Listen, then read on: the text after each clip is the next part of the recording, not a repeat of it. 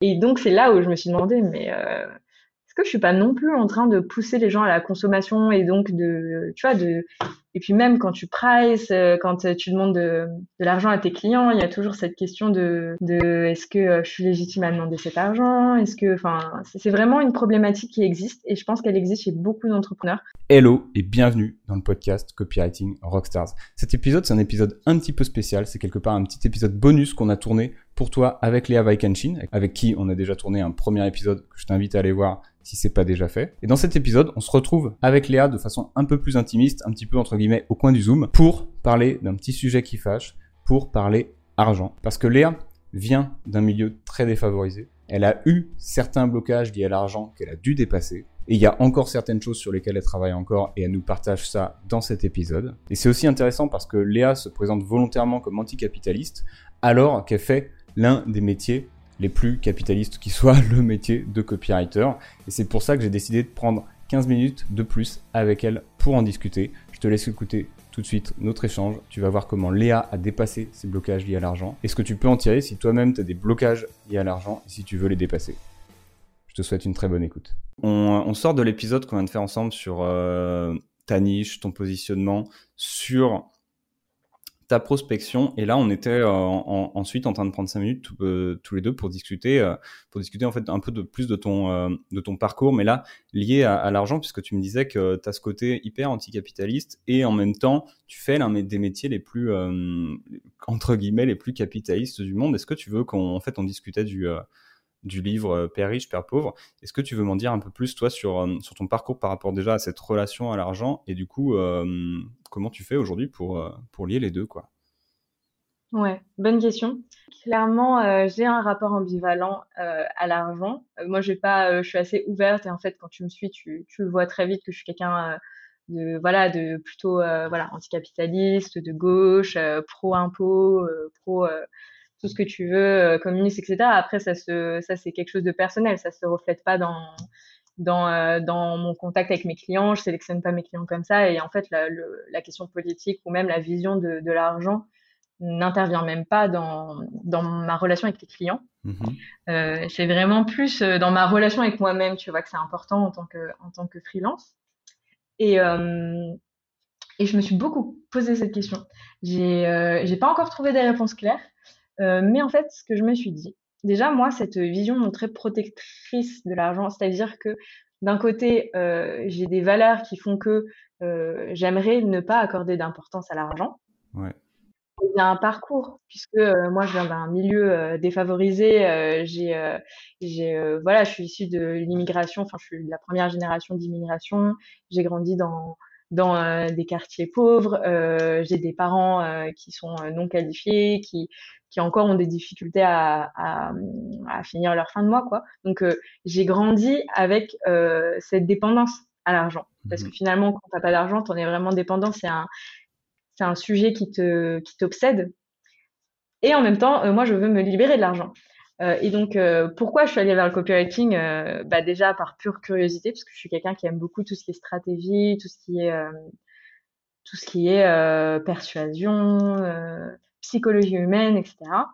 Et à la base, je voulais pas en faire mon métier. Et c'est quand j'ai eu besoin d'argent que j'ai commencé le copywriting, en mmh fait, pour aider ma famille, pour les études, pour tout ça.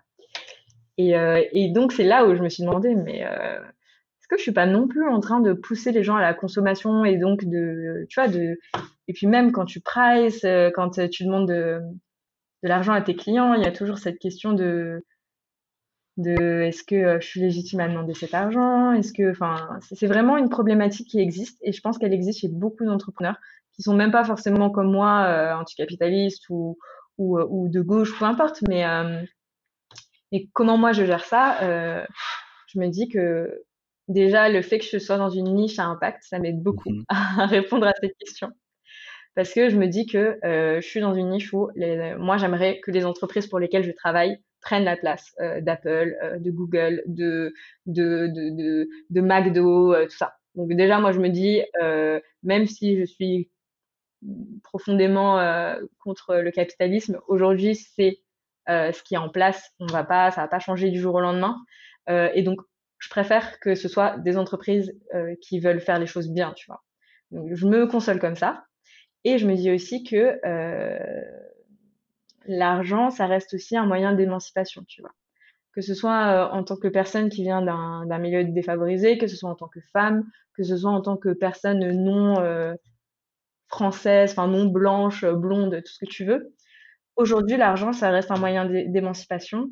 Ça reste pour moi un moyen de, ben, de, de, de, dépasser euh, la condition qu'on m'a imposée, euh, que cette société m'a imposée, euh, donc de dépasser euh, ma classe, de dépasser euh, mon statut de femme, enfin, tu vois. Et il y a plein d'infos là-dessus, notamment, tu vois, Nina Ramen sur LinkedIn, elle explose sur sur ces sujets, elle est trop forte, elle, elle, elle, elle sensibilise trop bien. Enfin, il y a plein de de d'entrepreneurs avec un E ou d'entrepreneuses qui, qui parlent bien de ces sujets-là aussi. Ouais. Donc euh, voilà, il y a toujours cet enjeu ambivalent avec l'argent. Aujourd'hui, euh, j'ai euh, des objectifs qui font que je j'essaye vraiment de, de, ne, de, ne, pas me brader parce que en vrai, c'est la pire des choses que tu puisses faire, te brader, que ce soit pour pour le métier de copywriter et que ce soit pour même pour toi et, pour les personnes avec qui tu travailles en fait. Il faut, t'as une valeur, t'apportes une valeur, il faut, il faut bien fixer cette valeur. Euh, il y a des clients euh, avec lesquels euh, je me fais pas payer, mais euh, c'est un échange de compétences par exemple. Tu peux très bien aussi, si euh, toi tu as envie, euh, de, de, dire ok ben moi je fais ça pour toi en échange, je vois que tu es spécialisé dans le growth, est-ce que tu peux, est-ce que tu peux faire ça pour mon compte Tu vois, il y a aussi d'autres manières de de faire du, du, du business. Euh, mais voilà, mon rapport à l'argent, c'est encore ambivalent. J'ai pas trop de réponses. Euh, c'est encore quelque chose qui me torture un peu l'esprit. Euh, et je pense que c'est intéressant quand quand il y a ces pain points de faire du contenu dessus. Donc je pense que je vais faire un post dessus d'ailleurs maintenant que ouais, qu'on en parle. Ce serait, ce serait stylé. Ce serait bien que tout le monde le fasse pour qu'on sache, pour qu'on ait des ressources sur comment comment s'améliorer là-dessus ouais. quoi. mais en fait, je pense que tant que tu fais les choses, que tu es aligné avec avec toi, tes valeurs, euh, ça va, tu vois. Moi, je sais que si euh, j'ai beaucoup de mal à pricer très haut parce que j'ai pas envie d'exploiter l'autre personne, etc., même si en soi, c'est peut-être pas un pour une personne, ça peut ne pas être un argument. Enfin, tant que je suis à l'aise avec le prix que je pose, tant que je trouve que le prix est justifié, ouais. euh, et tant que j'ai besoin d'argent, je vais, je vais, je vais demander l'argent, tu vois. C'est ça que je me dis. Pour l'instant, j'ai besoin d'argent, donc il faut, il faut dégager un revenu, il faut placer cet argent, il faut, euh, comme on dit euh, chez moi, euh, il faut mettre la daronne à l'abri, tu vois. il faut, voilà, il faut, il faut soutenir sa famille, donc. Donc on le fait et, euh, et, justement on parlait de gestion financière ouais. et du livre Père riche Père pauvre avec lequel bon c'est un livre qui fait beaucoup débat. Moi il y a plein de choses avec lesquelles je suis pas du tout d'accord dans Père riche Père pauvre parce que bah lui, tu sais, il est très américain, il est très anti-impôt, etc. Je sais qu'il y a beaucoup d'entrepreneurs qui sont contre les impôts ou qui veulent baisser les impôts parce que ben ça les touche euh, dans leur vie. Moi, je suis quelqu'un qui est pro-impôt, donc euh, j'ai pas forcément apprécié les moments où il parlait d'optimisation fiscale, mais euh, mais il y a plein de choses dans ce livre qui sont intéressantes à prendre. C'est notamment la perception que tu as de l'argent. Parce qu'aujourd'hui, euh, je sais que moi, je, je vois l'argent un peu comme euh, soit une prison, soit enfin comme un, un, but. Alors que ce genre de livre, il y a Père riche, Père pauvre, il y a, y a, il y a d'autres livres, il y a euh, Réfléchissez, devenez riche. C'est vraiment des livres qui euh, sont très putaclic et qui euh, sont peut-être pas forcément alignés à mes valeurs, mais le fait de les avoir consommés et, euh, et de, de, des fois quand je suis, en fait moi quand je suis pas d'accord avec quelque chose que je lis, je le relis je le relis, je le relis, je le relis, je suis un peu obsessive, mais je relis le moment pour comprendre pourquoi je suis pas d'accord et pour comprendre pourquoi cette personne dit ça. Mmh, c'est intéressant. Et ça m'a appris pas à devenir le plus gros trader euh, du monde, et ça m'a appris à, à voir l'argent comme un moyen euh, pour arriver à tes objectifs euh, et comme un voilà à me à me à me comment comment on dit ça me décomplexer de l'argent euh, voilà, à, le voir comme un moyen, à accepter qu'on n'est pas parfait, que même euh, si on, on, a des valeurs euh, qui, même si on veut changer le monde et qu'on veut et qu'on veut, tu vois, pas faire partie des 10% les plus riches, parce qu'en même temps, si on a envie, tu vois, se décomplexer, accepter ses paradoxes et, et juste rester aligné avec ses valeurs, quoi. Et se libérer de l'argent, c'est-à-dire ne plus voir l'argent comme un objectif mais comme un moyen pour atteindre des objectifs. Donc, lisez Père riche, Père pauvre, lisez euh, d'autres euh, euh, livres sur la finance personnelle. Moi, je viens d'un milieu défavorisé. je viens d'un milieu où, où l'argent, ça a été plus une prison et ça a été plus un, un stress. voilà, ça a plus représenté un stress, un, un, je sais pas, je vais arrêter avec les, les, les figures euh, poétiques, mais voilà, ça, ça, l'argent, c'est vrai, ça a vraiment été comme une chaîne en fait euh, pour ma famille, pour moi. Et donc, euh, j'ai toujours eu ce réflexe de, il faut que je mette de l'argent de côté, il faut que je remplisse mon compte en banque pour pour m'enlever cette charge mentale, tu vois, mmh pour me dire, ouf, ce mois-ci, ça va, ce mois-ci, j'ai, pas besoin de, de passer mes nuits à réfléchir à comment je vais boucler mes fins de mois.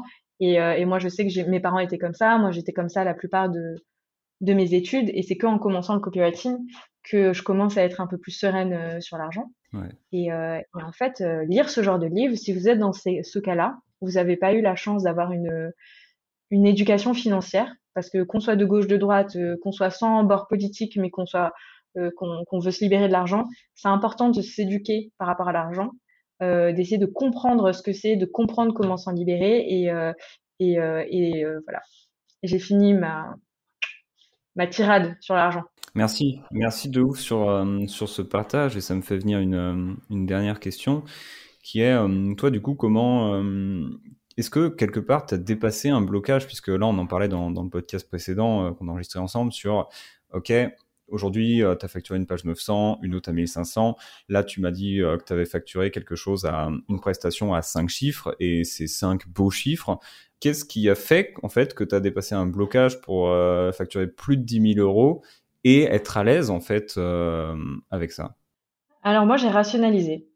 Euh, bon, c'est lié à ma personnalité, peut-être qu'il y a d'autres moyens de le faire, hein, je suis consciente, mais moi j'ai rationalisé. C'est-à-dire que avant de pricer, je pose toutes les questions qui me permettent de me dire là, ce prix-là, c'est le prix juste en fait. Mmh et je, je, je laisse aussi l'espace euh, à la personne avec qui je négocie, entre guillemets, de, de me dire si elle estime que c'est un prix juste. Et ça, ça me permet de me rassurer moi-même finalement. Donc euh, lors du premier rendez-vous, du deuxième rendez-vous, enfin moi je prends tous les rendez-vous qu'il faut euh, tant que j'ai pas toutes les informations, tu vois. Donc c'est-à-dire le chiffre d'affaires, le bénéfice, ce que le copywriting, enfin moi comment je prévois le, ce que le bénéfice que ça va leur apporter, voilà, j'essaye vraiment de rationaliser, de cadrer, d'avoir un maximum d'informations pour m'assurer que je fixe le, vraiment le prix le plus proche de la valeur que je lui apporte à, la, à mon client, tout en m'assurant que cette valeur que je lui apporte, elle ne, enfin, elle ne me revienne pas qu'à moi. Parce qu'en fait, je vais pas lui facturer la valeur que je lui apporte, je vais lui facturer un peu moins que la valeur que je lui apporte pour que lui ait de la valeur supplémentaire. Je sais pas si tu comprends. mais, mais voilà, euh, j'essaie de maîtriser la situation au maximum, de la contrôler pour euh, être sûr d'aligner en fait le prix à, à, comment moi je me sens.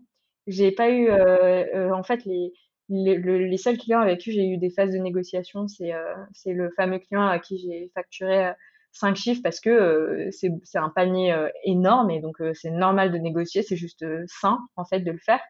Mais la plupart du temps, c'est moi-même qui, tu vois, après avoir discuté, c'est c'est souvent des, des, prospects avec, qui j'ai discuté euh, pendant un rendez-vous, deux rendez-vous. Euh, moi, je, je préfère, euh, quitte à décourager un prospect qui n'a pas envie d'avoir deux rendez-vous avec moi, je préfère, tu vois, prendre le temps, bien poser les questions, bien ne pas avoir peur de lui dire, donc moi, j'ai besoin de savoir ton chiffre d'affaires, j'ai besoin de savoir le revenu que tu dégages pour toi, le revenu que tu dégages pour tes salariés, nanana, et, enfin, peut-être pas ça, mais tu vois, bien comprendre les bénéfices, etc., quoi, les projections, les objectifs et tout.